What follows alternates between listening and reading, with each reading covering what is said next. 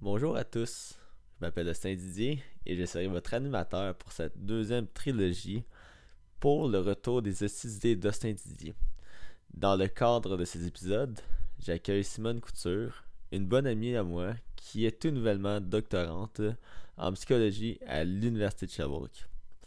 Pour commencer cette série, on la garde dans son milieu, on se pose la question où on s'imagine un monde où tout le monde a l'opportunité de consulter des psychologues. Même quand on va un peu plus loin, on veut que tout le monde vive cette expérience de consultation. Donc ici, on va aller plus loin que simplement cette question, on en apprend beaucoup puisque clairement, on va profiter de l'expertise de Simone.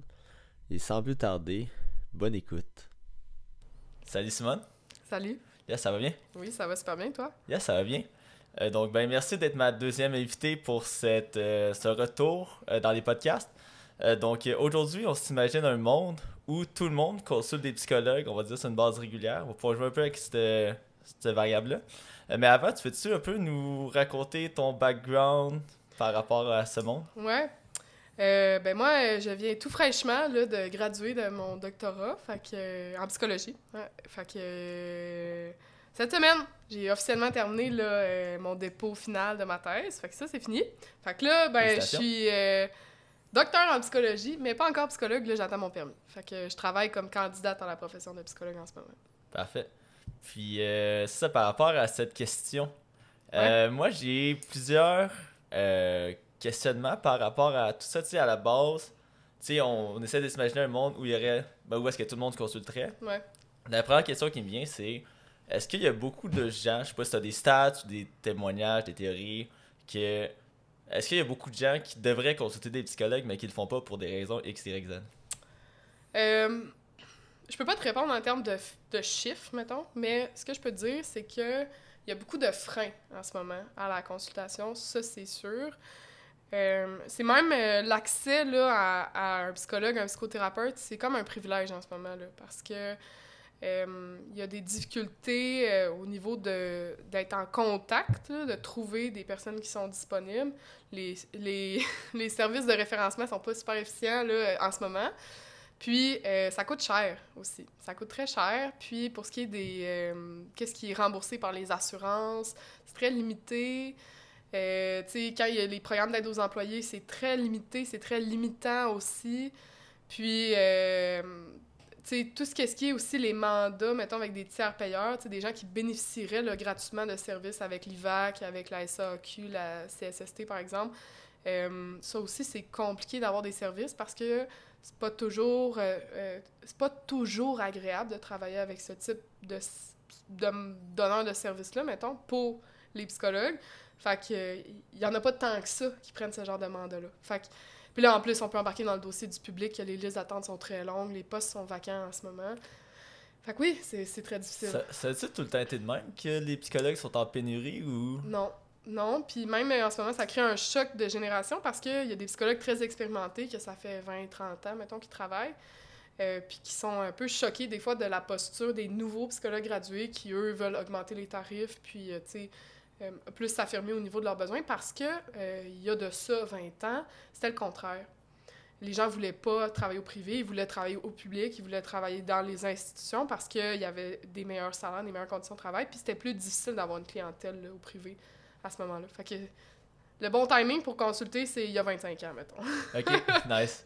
Puis la raison de ça, c'est-tu parce qu'il y a moins de psychologues aujourd'hui? C'est parce que des gens consultent plus? Ou... Ouais, c'est une bonne question. Je pense qu'on peut, euh, peut formuler des hypothèses. Je n'ai pas de réponse définitive. Pour moi, il y a deux choses qui me viennent en tête par rapport à ça. la première, c'est qu'il y a eu le passage. Euh, avant, pour avoir le titre de psychologue, ça prenait une maîtrise. Puis là, maintenant, ça prend un doctorat. Fait que ça, je pense que ça peut-être resserré un peu le goulot là, en termes de nombre de gradués, mais en même temps, pas tant que ça. Je pense que l'autre chose qui est différente, c'est plus au niveau du discours social par rapport à euh, la thérapie, tu sais, c'est moins tabou de parler de ça. On entend plus ça dans les médias aussi, l'importance de la santé mentale. Il y a quand même des campagnes qui ont été faites là, pour euh, ouvrir le dialogue sur ce type de thématique-là. Euh, fait qu'on pourrait imaginer que ça a augmenté un peu la, dans le champ des possibles des gens, dans leur boîte à outils de solutions, mettons, quand ça va pas, que ça devient plus souhaitable, mettons, de consulter. Il y a peut-être d'autres choses qui ont impacté, mais tu sais, là, pour l'instant, c'est les deux qui me viennent, mettons, spontanément. Là. Ok. Fait que tu étais en train de me dire quand même que ça vient sûrement du fait que le tabou il est moins là. Ouais, mais avec- ouais. mais il y a quand même encore un tabou, si je me trompe pas. Euh, ben, ça dépend, euh, je dirais. euh, Oui, mais non. Euh, En fait, je suis biaisée parce que, tu sais, moi, je suis entourée de psychologues toute la journée. Fait qu'on est tout le temps en train de dire Ah, mon psy m'a dit ça, puis Ah, moi, j'ai commencé avec une nouvelle psy, puis on n'arrête pas, là, tu sais. Fait que c'est sûr que pour moi, je suis comme Ben non, c'est pas tabou, tu sais. J'en parle avec mes collègues, mais puis mes amis. Euh, mais je pense que oui, puis surtout euh, d'un point de vue plus générationnel, tu sais. Quand je remarque, par exemple, la clientèle un petit peu plus âgée, tu sais, euh, souvent quand ils viennent consulter pour la première fois, qu'ils n'ont jamais consulté, ils sont un peu mal à l'aise dans le processus, sont gênés, sont inquiets de comment ça va se passer. Puis, c'est sûr que dans les discours, il y a un petit peu moins de, confort de parler de ça. Je pense que tout le monde est bien à l'aise de dire que c'est important la santé mentale puis qu'il faut consulter. Mais je pense pas que tout le monde est confortable de dire moi je suis dans une démarche, c'est ça les thèmes que je parle ces temps-ci, je trouve ça comme ça, puis ainsi de suite. Ouais. Parce que, tu sais, justement, je pense que j'ai beaucoup de gens qui ont considéré consulter, mettons, dans mon entourage, mais Ouais. ceux qui ont vraiment consulté, Ouais. il y en a vraiment pas beaucoup, genre. Ouais. Mais en même temps, hein, c'est que une chose qu'on dit souvent, c'est que euh, c'est trash un peu que je veux dire, mais le moteur principal de la consultation, d'engager, de s'engager dans une démarche, tout ça, c'est la souffrance. Tu sais. Fait que des fois, il y a comme les gens ils sont en contact avec une partie de leur souffrance, ils disent ah, il y quelque chose qui va pas, tout ça. Mais c'est dur consulter, c'est dur, ça, ça demande un investissement affectif, financier, de temps. Fait il faut que ça fasse assez mal pour dire ouais, il faudrait que j'y aille, tu sais. Fait tu sais, des fois, quand on a un chatouillement de quelque chose qui va pas, on attend parce qu'on se dit ah sinon, ça, ça va encore tu sais puis je suis pas encore euh, prêt à mettre euh, 480 pièces par mois mettons dans une démarche de puis de prendre des congés de ma job puis ce genre de choses là fait que, oui c'est sûr Puis euh, à quel point c'est une partie d'ego, c'est- tu sais, moi souvent c'est ça Ouais. que j'entends avant de parler de... ouais Parce que tu te sens faible en consultant. ouais ouais ben euh, oui il peut y avoir de ça Euh, une chose euh, qui est des fois un petit peu moins euh, au champ de la conscience déjà c'est des gens c'est euh, la peur d'être humilié aussi Parce que quand on consulte, euh, on n'est pas en contrôle de qu'est-ce qui va sortir. Puis souvent, c'est comme si on va explorer en compagnie de quelqu'un d'autre des choses qu'on n'a jamais ressenties, qu'on n'a jamais dit, qu'on n'a jamais pensé, aller dans des zones qu'on n'est pas confortable, puis de faire ça devant quelqu'un, avec quelqu'un, euh, qui, au final, on connaît pas vraiment. Il y a une relation qui est particulière là, dans la relation entre le thérapeute et le client. Puis quand on connaît pas ça, de prime abord, si je te dis, hey, tu vas t'asseoir avec quelqu'un que tu connais rien de sa vie, tu connais rien de son background, de son histoire, puis là, là, vous allez aller dans les places les plus inconfortables pour toi, ben, il y a quelque chose qui peut être un peu humiliant dans ça, des fois. Fait que ça peut faire peur. Mais même au-delà de ça, tu là tu me dis ça un peu, mais en tout cas moi personnellement, puis là tu- en fait Ouais. tu m'apprends des choses parce que moi de consulter un psychologue, un psy- un psychologue, j'ai aucune idée c'est quoi. Ouais, Fait que tu sais de me dire que quand je vais aller me rendre aussi loin, tu sais, est-ce que c'est vraiment ça? Je pense que l'inconnu il est vraiment présent puis Oui. ça fait peur beaucoup. Oui. Oui, puis c'est qu'il existe deux directions, mettons, deux axes euh, de thérapie qu'on peut faire ensemble, tu sais. Euh, c'est euh, une thérapie plus de soutien, puis une thérapie plus d'introspection. Tu la thérapie de soutien, euh, souvent, ça va peut-être être à, plus court terme, ça va être plus euh, sporadique, puis ça va être des fois juste pour avoir comme un soutien dans une épreuve qui est plus ciblée, tu sais, de dire, bon, mais en ce moment, je vis un deuil qui est pas évident, ou euh, je suis en train de vivre une situation difficile au travail, puis j'aurais besoin d'un coup de main, tu sais.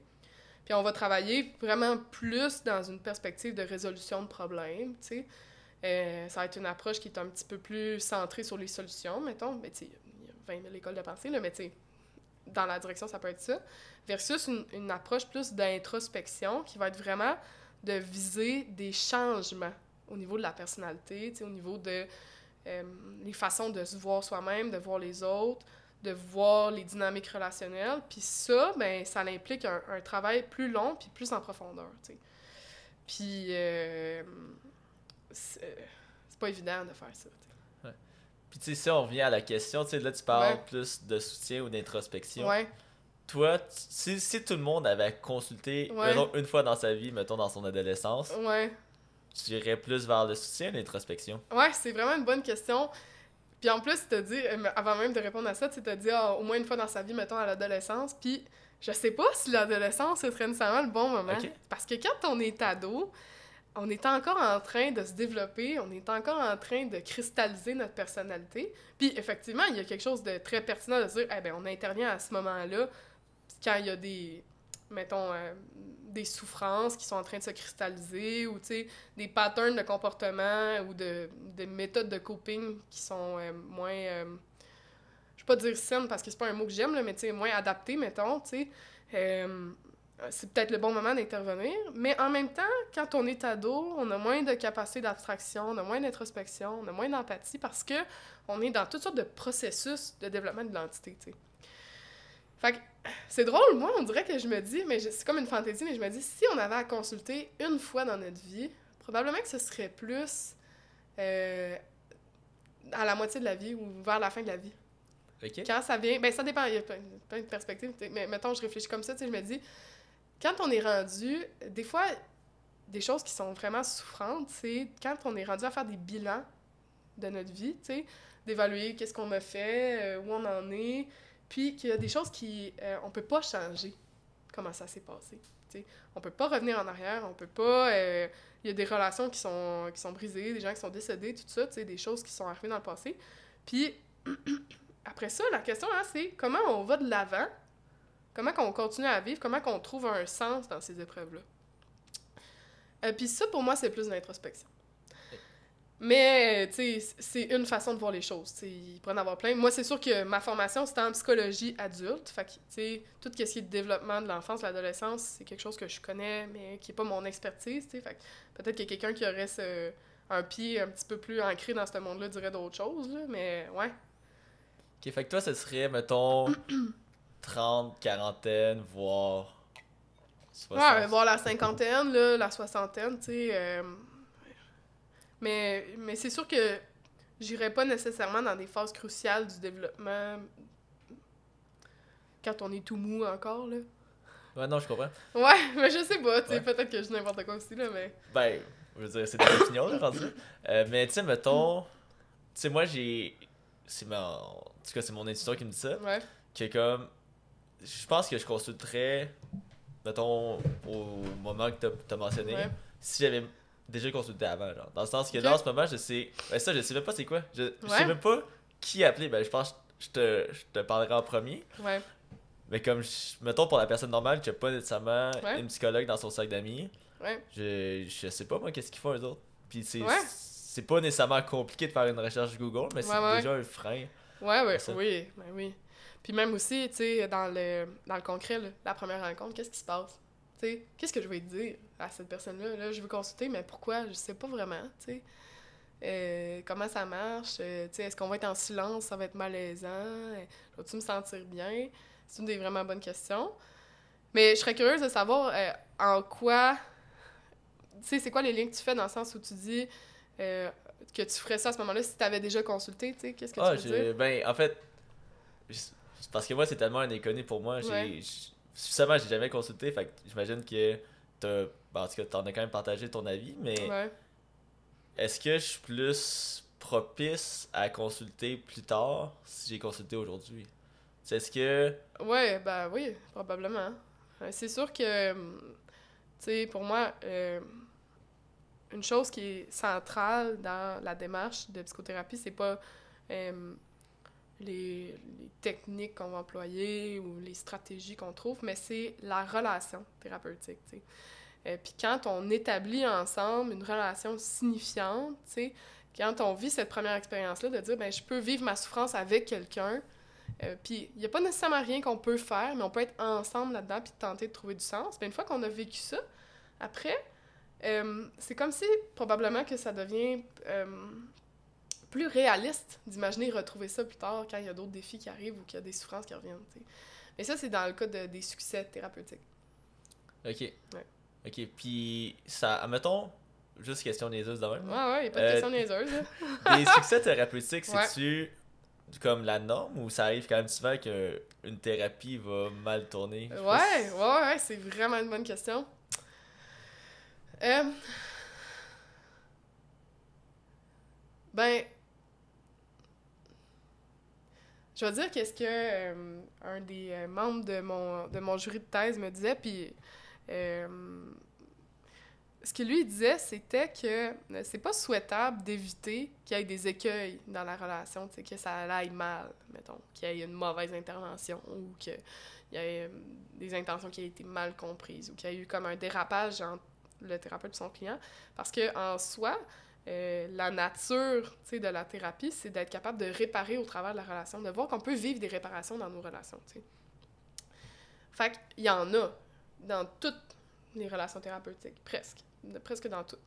Euh, des fois, y a, quand ça, ça finit mal, mettons qu'on réussit pas à réchapper ces affaires-là, ben, c'est que. Ou bien qu'il y a eu des, euh, des soucis au niveau de, du, du psychologue, psychothérapeute lui-même qui est n'a pas été en mesure de, de conscientiser qu'est-ce qui se passait puis de l'adresser pour, pour en prendre soin. Mais des fois aussi, euh, pour toutes sortes de raisons, tu sais, euh, c'est trop challengeant pour les clients où ils sont pas dans des circonstances qui leur permettent. Euh, c'est pas des conditions favorables à la tenue de la thérapie. Ça, ça peut arriver aussi. Euh, parce que ça, c'est à considérer aussi quand on parle de. Imaginez où est-ce que tout le monde pourrait consulter, ça implique que tout le monde ait des conditions qui sont favorables à la thérapie. Donc ça, ce que ça veut dire, c'est euh, qu'ils sont en mesure de s'approprier la thérapie, donc parfois de payer pour la thérapie, comme ça, ça leur appartient pour de vrai. De ne pas avoir une autre personne qui paye pour eux, puis de devoir donner des comptes à la personne qui paye, qui met de la pression pour que ça aille vite.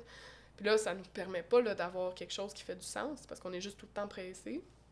D'avoir, les ressources financières, euh, les ressources qui permettent euh, de, le, de se libérer pour y aller, tout ça, l'aspect des conditions favorables, je te dirais que c'est très important dans la notion du succès thérapeutique. Fait que là, tu me dis que l'argent a un gros impact là-dessus, genre. Vraiment? Oui, un très gros impact, ouais. Puis je m'attendais pas à ça quand j'ai passé à la pratique privée. Parce qu'avant, j'étais dans des milieux plus communautaires. J'ai fait mon internat pendant un an dans le réseau de la santé. Puis euh, je n'étais pas trop confrontée à ça, là, euh, la réalité de à quel point c'est cher pour les gens. Mm-hmm. Puis c'est important que ce soit cher, parce que là, je vais peut-être dire une grossièreté, mais c'est important parce que euh, à quoi ça sert l'argent? Des fois, on se pose la question pourquoi c'est si cher? ça, ben, c'est que de un, le travail, c'est pas juste l'heure avec qui on est avec quelqu'un, c'est toute la préparation avant, la préparation après, euh, la supervision pour aller chercher du soutien, les lectures, les formations, pour vraiment bien être ajusté. Mais c'est aussi, euh, l'argent, c'est un outil pour ne pas être en mesure de penser à l'argent. C'est comme un équilibre entre trouver un montant qui est suffisant pour le psychologue pour se dire hey, si je paye ça, moi, je pense pas à l'argent. L'enjeu monétaire devient plus un enjeu dans la relation. De dire, ben là, je vais le forcer à rester plus longtemps, par exemple, parce qu'il faut que je fasse de l'argent, ou là, si la personne a besoin de flexibilité, puis de venir aux deux semaines ou par une fois par mois, d'être capable d'accepter, de, s'adapter en fonction de ça. Puis aussi, quand c'est euh, quand c'est cher, les gens accordent plus de valeur à ça, quand ils payent cher, tu sais. Ils vont faire plus attention de se présenter au rendez-vous, euh, ils vont faire plus attention de bien considérer, de se préparer pour les rencontres, d'être là pour vrai, de pas être sur leur cellulaire, tu sais, de, s'investir dans la démarche, tu sais. Ouais. Fait que ouais, c'est super important. Non, ça, ça, je suis quand même d'accord. Ayant beaucoup œuvré dans le milieu de l'entrepreneuriat, je comprends assez ben cette réalité-là.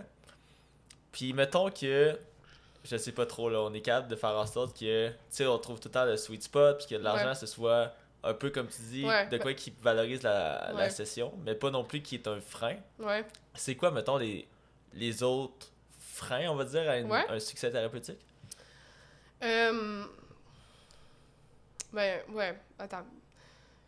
Mettons, je pourrais peut-être parler un petit peu plus de celui que j'ai déjà parlé, de quand on n'est pas en mesure de s'approprier, tu sais, la démarche, là, tu sais, quand il y a, par exemple, un un tiers payeur. Là, tantôt, je parlais de la SAQ ou l'IVAC, la CSST, tout ça, il y, a plein d'exemples. Les PAE, ben, euh, parfois, ça l'impose comme une pression, sur euh, le processus. quand on dit Ah, ben, j'ai juste quatre rencontres de rembourser, ou euh, ma, mettons, ma mère accepte de me payer juste 10 rencontres, puis après ça, je peux plus venir, ou j'ai une limite dans le nombre que je peux venir à cause de toutes sortes de raisons. Ça, ça crée de la pression, puis pour pouvoir ralentir puis explorer des zones qui sont souffrantes, il faut ralentir, tu sais. Puis quand il y a cette pression-là, ben, ça nous permet pas d'aller dans les endroits où il faudrait aller. Fait que ça, ce serait, ce serait comme un frein, mettons, je pourrais dire. Puis des fois, euh, c'est une question de match aussi, là. Tu sais, euh, euh, bien que c'est un climat qui est pas évident pour se trouver un thérapeute en ce moment, c'est important de magasiner. Si on se sent pas bien, si on sent pas qu'on a un fit avec la personne avec qui on travaille, en tant que client, mettons, il faut écouter ça. Ça arrive-tu souvent qu'un client va pas trouver que le fait qu'il est présent avec son psychologue? Euh, ça peut arriver assez souvent. Ouais. Euh, ouais. Puis, tu sais, euh, souvent, c'est un super apprentissage pour les gens d'être capable d'identifier ça, de dire écoute, je suis pas bien dans la façon qu'on travaille, il y a quelque chose qui fait que je suis pas confortable, puis d'être accompagné adéquatement sans représailles, sans dire ben là, voyons, là, c'est toi là, qui se livre pas assez puis qui me fait pas confiance, tu sais, d'être de comme aborder ça, avec bienveillance, puis être capable de référer vers quelqu'un qui serait comme un meilleur fit. Euh, est-ce que ça arrive souvent? Ben, j'aurais de la difficulté à quantifier ça, mais je peux dire que c'est assez régulier quand même. Ou les gens, euh, ce qui peut arriver aussi, c'est sans que ce soit nécessairement un, un, pas bon fit, mais euh, les gens vont faire, mettons, une ou deux rencontres, puis après ça, ils vont prendre peur, mettons. Puis oui, ils vont, ils vont trouver ça difficile, puis ils vont l'avoir vécu, mais pour l'instant, c'est suffisant, puis ils vont y revenir plus tard, euh, tu sais. Fait que, euh, il y a ça qui peut arriver aussi, là. OK. Puis, mettons, si on vient pas à la question, une des choses qui pourrait me faire peur, c'est comme faire, OK, ben, tout le monde consulte, puis ainsi de suite. Ouais. Tu sais, des fois, il y a la notion de timing aussi. Tu sais, je pense que quand, en, tout cas, en date d'aujourd'hui, tu sais, les gens, tu sais, ils, attendent vraiment d'avoir, je veux dire, d'avoir mal pour consulter, mais si tu consultes systématiquement, ça se peut-tu que comme tu sois pas prête à la thérapie, puis. Ouais. Euh, euh, ce qui me vient spontanément de répondre à ça, c'est souvent le meilleur euh, indicateur qu'on a de c'est le temps d'arrêter ou de prendre une pause, mettons, c'est quand on n'a plus rien à se dire, tu sais.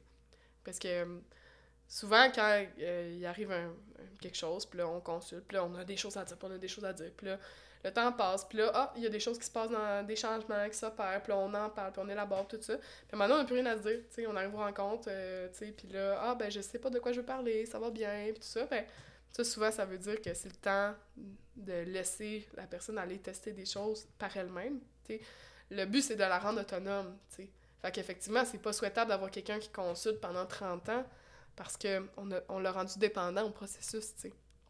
Puis le but, c'est euh, oui, c'est sûr que on aime ça, les démarches à long terme, puis ça nous permet vraiment de trouver du sens profond avec les personnes, mais idéalement, ce qu'on veut, c'est les rendre autonomes, être capable de, de faire ces réflexions-là par eux-mêmes dans leur quotidien. Donc, dans, de ce que tu me dis, dans un monde idéal, ouais. c'est pas nécessairement, tu sais, mettons qu'on avait infini dollars, ouais. infini psychologues, ce serait pas de les faire consulter à chaque jour, par exemple. Ce serait vraiment. Puis, t'as-tu Là, je te shoot des questions de même. mais, ouais. Euh, T'as-tu une durée qui semble idéale, genre? Est-ce que c'est, mettons, selon ce que t'as vu, ouais. comme si tu une dizaine de rencontres, si tu ouais. quatre rencontres, si tu 200 rencontres? Ouais. 200, c'est beaucoup. Ouais, ouais, c'est une bonne question. Ben, euh, c'est sûr que je peux juste parler de mon expérience à moi. Euh, pour moi, souvent, quand il est question de plus faire du soutien, ça, qu'est-ce qui existe en ce moment comme formule, c'est souvent de 5 à, mettons, 15 rencontres. Euh, on peut quand même faire de l'introspection, tu sais. Dans tous les cas, on fait de l'introspection au sens large, mais je veux dire comme une démarche de type introspective qui vise à faire des changements vraiment euh, dans cette durée-là. Mais euh, ça se mesure plus en années, tu sais, un an, deux ans. passer deux ans, tu sais, c'est comme, c'est quand même, il y a quelque chose qui s'est passé, là, tu sais. Mais c'est sûr que, à moins que, mettons, mettons, à moins que 10 rencontres, on peut avoir quelque chose qui est significatif pour le client, puis offrir un espace puis un soutien pour réfléchir, mais on peut pas viser faire des changements nécessairement.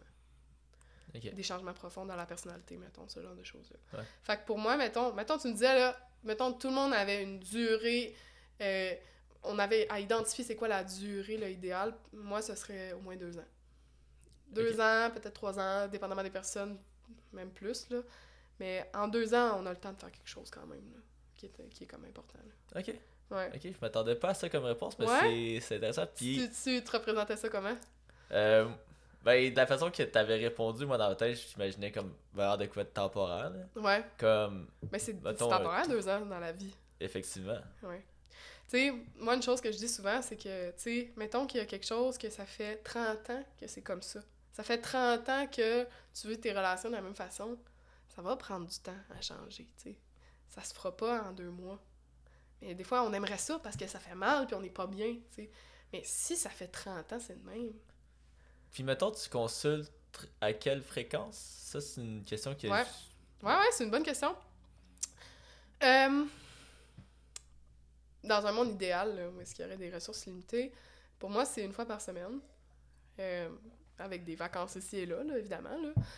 Euh, quand il y a des euh, situations euh, plus d'urgence, là, qui nécessitent une plus grande prise en charge, ça peut aller à deux fois par semaine. Pour moi, c'est pas souhaitable nécessairement d'aller à plus que deux fois. Après ça, évidemment, on peut mettre un plus grand gap de temps. Une fois ou deux semaines, ça va encore. pour Mais sauf que quand on va un peu plus loin, à une fois par mois, des fois, ça devient plus difficile de maintenir le fil de euh, la conversation qu'on fait d'une rencontre à l'autre, de trouver comme euh, l'élaboration puis l'approfondissement de qu'est-ce qu'on a déjà travaillé. Puis souvent, une fois par mois, ben souvent, c'est plus comme on catch-up sur qu'est-ce qui s'est passé, tout ça. Fait qu'on on tombe plus dans du soutien quand c'est une fois par mois. Fait que euh, ça dépend, c'est quoi notre intention? Effectivement. Puis là, justement, parlant d'intention, ça, si on revient à la question, Oui, oui, oui. je me demandais si, mettons, on se disait en tant que société, tout, on veut que tout le monde consulte, tu sais. Ouais, Pour toi, ce serait quoi l'objectif de Ouais. ça, genre? Ouais. C'est vraiment une excellente question. Euh, parce que pour moi, là, c'est peut-être. euh, je sais pas, là. euh, un peu audacieux de dire ça, mais pour moi, l'objectif, c'est pas qu'il n'y ait pas de souffrance. Pour moi, si on souhaitait que. Là, je vais dans des fantaisies, là, mais qu'on on avait cette possibilité-là, pour moi, ce que je voudrais, c'est qu'on développe l'empathie. Développer les capacités d'empathie des gens. Euh, parce que quand il y a de l'empathie, de tout bas de côté, il y a moins de souffrance déjà. Euh, L'autre euh, chose que je nommerais, c'est augmenter les aptitudes de mentalisation. Ça que c'est ça, la mentalisation, c'est la capacité de se représenter, donc de comme de s'imaginer, mais pas juste rationnellement puis intellectuellement, mais comme avec les émotions puis tout, c'est quoi qu'on vit, c'est quoi que les autres vivent aussi. C'est pas la même chose nécessairement que l'empathie, parce que l'empathie, c'est comme de ressentir euh, de la bienveillance ou raisonner avec la souffrance de l'autre, mais d'être capable de s'imaginer puis de se représenter pour de vrai. Qu'est-ce qui s'est passé en dedans de l'autre personne qui est différente de moi? Que- Qu'est-ce que l'autre personne a pu vivre dans la relation? Qu'est-ce que moi, ça me fait? Euh, Qu'est-ce que ça l'a éveillé en moi? tu sais? Fait qu'il y aurait ces capacités-là, tu sais, euh, de, qui seraient intéressantes à développer. Puis plus largement aussi, c'est tout ce qui est au niveau des stratégies de coping ou de régulation. Tu sais, quand il y a des émotions super intenses qui viennent puis qui montent, euh, qu'est-ce qu'on fait? tu sais? Parce que, tu sais, il y a toutes sortes de façons de, de mécanismes de défense, on pourrait dire, là, de- quand les émotions deviennent très intenses, tu sais. Il y en a des plus euh, adaptés socialement, tu sais, de faire du sport, euh, parler avec des amis, parler avec des proches, euh, sais, ça, c'est toutes des façons de s'aider à gérer les émotions. Puis il y en a des moins adaptés ou en tout cas euh, euh, qui peuvent entraîner plus de souffrance, comme la consommation, euh, l'automutilation, l'intellectualisation des émotions, tu sais. Quand il y a des gens qui ressentent pas d'émotions, qui font juste penser, tu sais, c'est une façon de se tenir à distance, inconsciemment évidemment, là. Fait que, il y aurait ça pour moi aussi. Donner un, un coup de main au niveau des stratégies de régulation de tout le monde, là. Puis dans, mettons une dernière, là, euh, un peu plus funky, mais trouver un... euh, aider les gens à progresser dans leur quête existentielle aussi, de genre... eh, c'est quoi, à quoi ça sert la vie, où je me place moi dans ce monde-là, qu'est-ce que je veux pour ma vie, euh, comment je me positionne face à la mort, toutes ces grandes questions-là qu'on n'a pas souvent d'espace pour réfléchir à ça avec les gens, euh, puis qu'on peut se permettre de poser des questions qui font peur, tu sais. Euh, fait que ce sera ces quatre choses-là. Ok. Ouais. Non, mais ça fait beaucoup de choses, beaucoup de choses, mais ça. Ouais. On voit quand même la, la vision slash la ligne directrice que tu Oui, puis c'est très teinté, hein, tu sais, de comme. euh, parce que, tu sais, dans le monde de la psychologie, il y a toutes sortes d'écoles de pensée, puis toutes sortes d'orientations, puis c'est sûr que c'est teinté un peu de la façon que. dans mon cadre théorique, là, tu sais, c'est quoi, moi, que je vois optimalement. Euh, en bonne, en bonne psy, là, la réponse à ça, ce serait vraiment ça dépend. Euh, fait que, c'est ça. Ok. Puis, tu sais, mettons. Là, en- tu sais, t'as t'as beaucoup parlé individuellement, genre. Ouais, ouais, Mais mettons, en tant que ouais. société, tu penses que ça va aider, ben justement, tu sais, exemple, moins de dépression, moins Ouais. de frais de santé, tu sais, au final, ce que tu on s'entend, si Ouais. tout le monde consulte des psychologues, Ouais. que tout ça, c'est, ça avec un système d'assurance un peu, tu sais, je veux dire, je peux pas croire que tout le monde pourrait se le permettre. Fait que, tu sais, il y aurait clairement de l'argent qu'il faudrait qu'il vienne de quelque part, mais est-ce que, là, on revient un peu dans le bout de réaliste, là, Ouais, ouais. est-ce que on pourrait y voir un gain quand même financier, Ouais, ouais, ça, ouais, vraiment. Ben, euh, c'est sûr qu'en ce moment, mettons, euh, là, je, je m'éloigne un peu là, de, de comme la psychologie clinique, puis je vais un peu dans la psychologie du travail, tu sais. Mais en ce moment, il y a toutes sortes d'études qui sont en train de démontrer que d'investir en prévention, en santé organisationnelle, ça fait vraiment sauver des coûts d'intervention. C'est bien plus payant d'investir sur des démarches, mettons, de consultation euh, ou de diagnostic organisationnel pour faire des interventions après ça, que de remplacer un employé qui est en burn-out, de remplacer un employé qui doit s'en aller parce qu'il y a de la violence psychologique sur le milieu de travail, tout ça, tu sais. Ça, c'est du côté de la psychologie du travail. Moi, je pense qu'on peut quand même s'inspirer de ces études-là, tu sais. Parce que c'est sûr, socialement, ça nous coûte extrêmement cher la détresse, tu sais. Euh, en termes de toutes les gens qui sont euh, qui sont pas en mesure de travailler parce qu'ils sont victimes de toutes sortes de, de souffrances psychologiques, les gens qui sont pas en mesure de s'éduquer, euh, les fonds qui sont investis dans des campagnes, dans des mesures, d'intervention. C'est sûr que d'être en amont, d'avoir comme cette espèce d'espace-là qui serait sécurit- sécuritaire, mettons, pour faire ce type de travail-là, euh, c'est sûr que ça coûterait moins cher collectivement. Mais il y aurait ben plein d'autres bénéfices euh, collectifs, là, à ça aussi, là. Genre, une société qui est plus empathique, euh, est plus en mesure de... C'est gros que je veux dire, mais tu sais, elle est plus en mesure d'être sensible aux enjeux de l'environnement, mettons, tu sais, une société qui est plus empathique, qui est plus en mesure de entretenir des relations respectueuses avec euh, avec euh, les personnes autochtones, euh, avec les autres nations, tu sais, de tenir compte. Tu sais, l'empathie, ça, ça implique aussi de mentaliser c'est quoi son privilège, puis de tenir compte de ça, puis tu sais, en tout cas, ok, on pourrait aller loin dans ça, mais moi, je pense que que des bénéfices d'être une société plus empathique, là, mettons, là, généralement, tu sais, qu'individuellement, tout le monde était un petit peu plus euh, empathique, là. Non, non, ben ça, je suis 100% d'accord. Puis tu sais, il y a beaucoup de chocs générationnels aussi dernièrement, et de suite. Ouais. Je pense que ça, ça pourrait aider beaucoup. Ouais. Mais tu sais, mettons, on peut voir.